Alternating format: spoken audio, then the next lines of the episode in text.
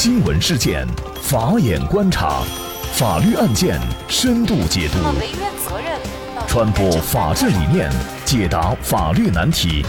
请听个案说法。大家好，感谢收听个案说法，我是方红。今天我们跟大家来聊一下当当网创始人李国庆和俞渝被儿子告上法庭。八月九号的晚间，当当网创始人李国庆在他个人微博上称，自己和俞渝被儿子告上了法庭，目的是要求法院确认李国庆和俞渝为儿子代持当当股份的代持协议有效。李国庆猜测，他儿子这次所有的证据材料都是俞渝提供的，律师也是俞渝帮忙找的。随后，李国庆再次发微博，称自己一直以来的诉求都是法院。判决离婚和平分共同财产，并对俞渝的动机作出推测，包括通过代持诉讼把本来非常可能平分的夫妻共同财产先行分割一部分出去。如果成功，则可以对保住俞渝在当当的控制权有非常大的帮助。据此前当当副总裁阚敏在电话会中向南都记者披露的当当股权占有状况，俞渝持有百分之五十二点二三。李国庆持有百分之二十二点三八，两人的孩子持有百分之十八点六五，管理层合计持有百分之六点七四。孩子的持股代持在父母名下，俞渝掌握着公司的管理权。但阚明也在电话会中承认，最终的股权归属情况取决于两个人的离婚诉讼。那么，为什么这样一个诉讼会给父子关系造成毁灭性的打击？儿子的诉讼请求一旦得到法院的支持，是否当当网的股权将发生大翻转？俞渝就会完全控制住当当。那么就这相关的法律问题，今天呢，我们就邀请上海兰迪律师事务所高级合伙人、仲裁员叶云开律师和我们一起来聊一下。叶律师您好，方老师你好，各位听众好。啊，非常感谢叶律师啊，再一次跟我们聊一下关于李国庆和俞渝的这个案件啊，呃，应该说真的是一波未平一波又起。那么这一次呢，据李国庆猜测呀，他觉得妻子俞渝呢是想通过代持诉讼，把本来非常可能平分的夫妻共同财产先行分割出去，也就是呢，先分给儿子一部分。如果成功呢？李国庆认为呢，可能可以保住俞渝在当当的这样的一个控制权，但是呢，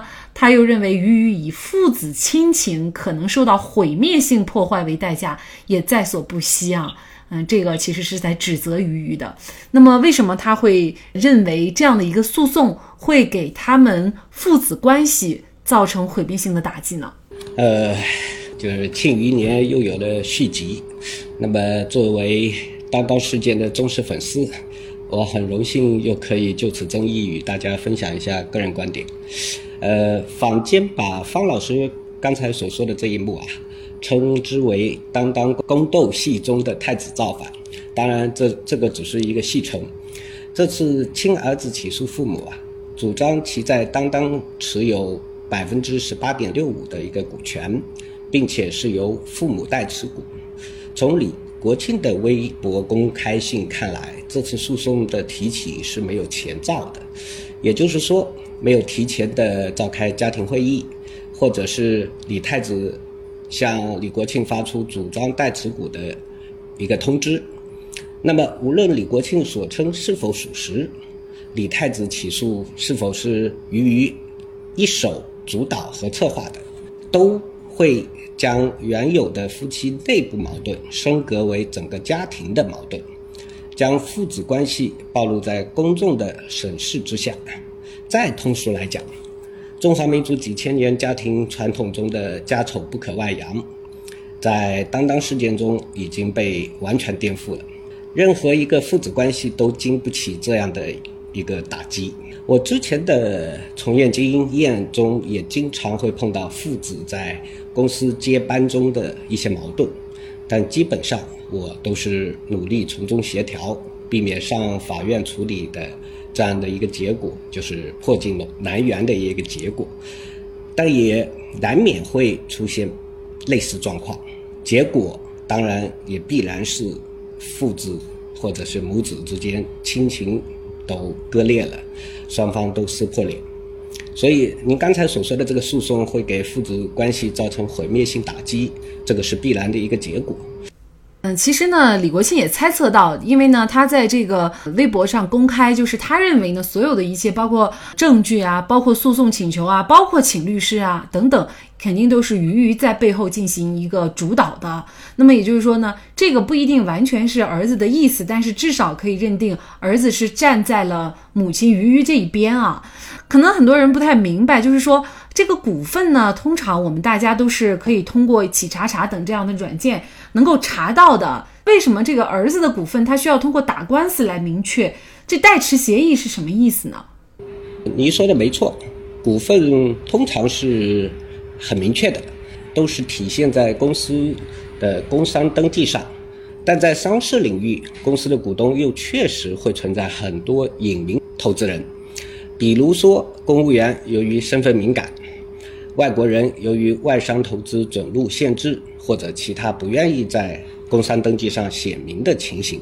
我们把这类人称为隐名股东，或者说实际出资人。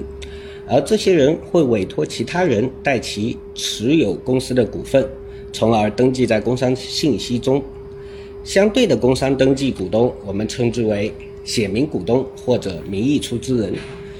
写明股东和隐名股东之间会签订相应的股权代持协议，由写明股东替隐名股东持有目标公司的股权，并代替隐名股东行使表决权，以及在公司利润分配的时候代为接受公司分红。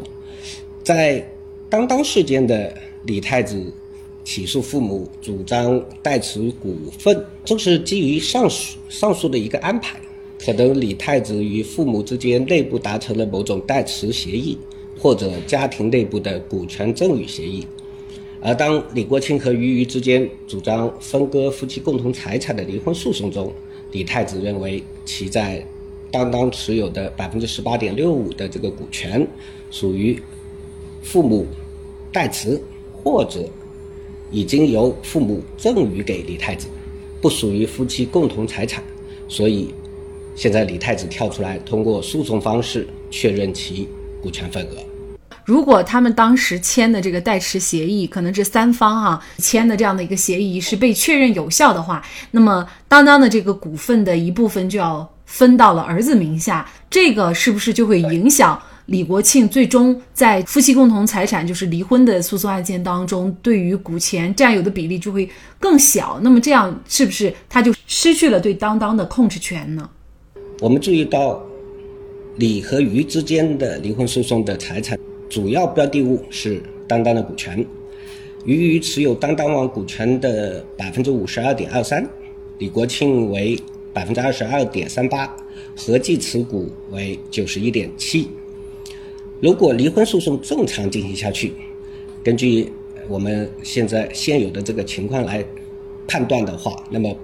他对于这个股权的分割。最可能的结果是，余余一方分得百分之四十五点八五五，李国庆一方也分得百分之四十五点八五五。那么，又由于投资人又享有百分之八点二九的一个股权，而现在投资人其他的投资人又支持李国庆，那么李国庆通过离婚诉讼会享有对当当的一个控制权。但是，现在情况是李太子跳出来了。而根据民事诉讼法，由于李太子主张其对父母离婚诉讼的财产标的享有权利，并且这个股权确认案的审理结果对离婚诉讼的财产分割有重大影响，所以法院大概率的会裁定终止离婚诉讼的审理，等待股权确认案的审理结果后再行分割，所以。假设诉讼结果是李太子胜诉，抛开李太子所享有的这个百分之十八点六五之外的俞渝和李国庆的股权进行一个分割之后，那么俞渝一方持有百分之三十六点五三，李国庆一方也持有百分之三十六点五三，儿子持有百分之十八点六五，呃，另外就是投资人持有的百分之八点二九。由于根据李国庆的微博。披露的情况来看，李太子是跟俞渝站在一起的，那么俞渝一方的比例将大于李国庆一方的比例，控制权会归于于一方所有，所以这一个股权确认诉讼是一个必杀技。那应该说呢，这一系列的行为，无论是前期的李国庆抢公章也好，还是现在的双方的儿子啊起诉这个父母也好，其实呢，都是为了争夺这个当当的股权啊。为了能够多分一些股权，应该说呢，大家这个也是各显神通啊，什么办法也都想了，而且呢，很多办法也是我们常人所呃想不出来的啊。从目前来看呢，或许李国庆不会就此罢休。有可能双方为了争得更多的股权，可能还会想出其他的办法啊。还有什么样的办法在法律上是合法认可的？就是这个股权有可能更多的能够被法院确认，他们能够争取到更多的这个股权呢？首先，我们要先讲一讲说，股东需要达到多少的一个持股比例了之后，才可以控制一家公司。那么。我们讲一个有限公司的一个控制力，主要体现在股权结构上。根据公司法规定，公司股东会是公司的最高权力机关，股东对公司的控制权体现在对股东会议议案的表决权上。在公司章程没有另外规定的情况下，有几条线，一条线是百分之六十七，这个称为绝对控制权，一条线。那么达到了百分之六十七以上的，就可以有权决议修改公司章程、公司的呃分立、合并、变更主营项目，以及做出其他重重大决策。那么接下去一条线是百分之五十一的，我们称之为相对控制权限。只要持有百分之五十一以上的，就可以对公司的日常经营事项进行决策，比如任免董监高。所以，无论是余余也好，还是李国庆也好，他的持股比例只要达到百分之五十一以上，就可以基本完全的控制当当了。假设这个诉讼结果是李太子胜诉，那么余余一方的比例是加起来会超过百分之五十一，也就是相对控制权的一个线。当然，我们法律界对于李太子的诉讼结果各有分析，大多数的声音是认为难以证明李太子的实际出资。而且，如果隐名股东要想显名的话，还需要公司其他股东过半数以上同意，并且，即使是赠与股权有这样的一个赠与协议的话，那么也由于说没有进行实际登记的交付，在这种情况，父母可以主张撤销这一个赠与。但是，回到刚才您的一个问题，就是说，哎，他要怎么样的一个争取呢？他们的诉讼策略也好，方案也好，可能会有不同的一个判决的一个结果的一个可能性。呃，但是不要忽略的是，即使是说李太子的这个诉讼结果是李太子败诉，那么他的这个代持股的份额百分之十八点六五的份额，并不获法院的这个支持。但是我们必须注意到，离婚诉讼是被拖延了，而且这个拖延。可能还不是很短的一个时间，而在这个拖延的这个期间内，大家要知道，资本其实就是这么有趣。现在站在李国庆一方的投资人，在这个拖延的期间内，完全存在被鱼鱼拉拢倒戈的可能性，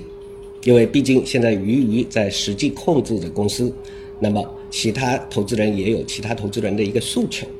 所以其实我认为在当当事件中。最可能的情况发生一个突变的一个可能性，是在于投资人的一个立场问题。这个期间也可能留待于于于于和李国庆各显神通，去看怎么样拉拢，怎么样维持这一个投资人的立场。所以，我们还是继续关注吧。呃，我相信庆余年还远远没有落幕。